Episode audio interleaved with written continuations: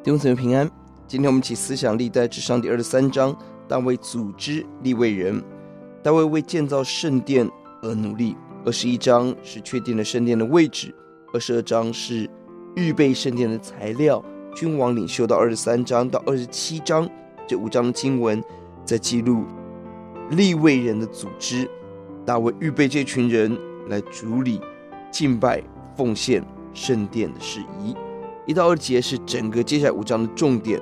大卫为了圣殿而做的组织规划，大卫预备了四种人：一、君王统领国家做敬畏之路；二、首领协助所罗门王执行任务；三、祭司统管敬拜信仰的判断；四、利未人协助祭司管理圣殿，预备献祭、敬拜、配搭赞美。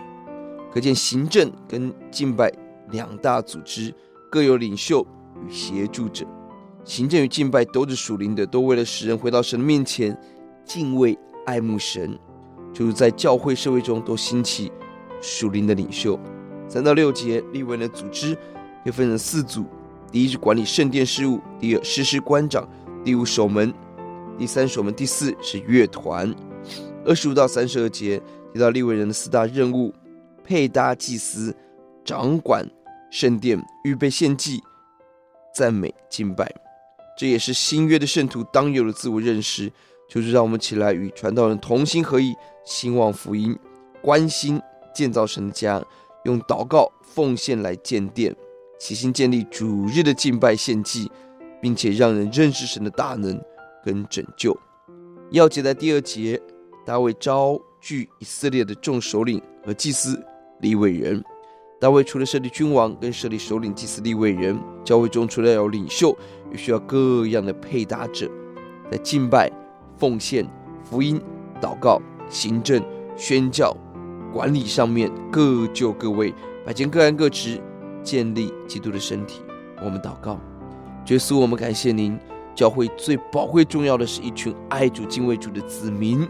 看到大卫建殿有了地点，欧主有了物资。欧主啊，更宝贵的是这一群在主面前完全奉献自己，在圣殿服侍立位人。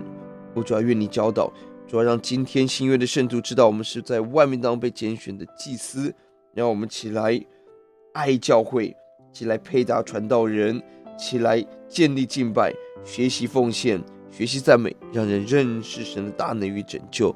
谢谢主，让我们知道我们是家中重要的一份子，在神给我们位分，爱神爱人。奉主的名，阿门。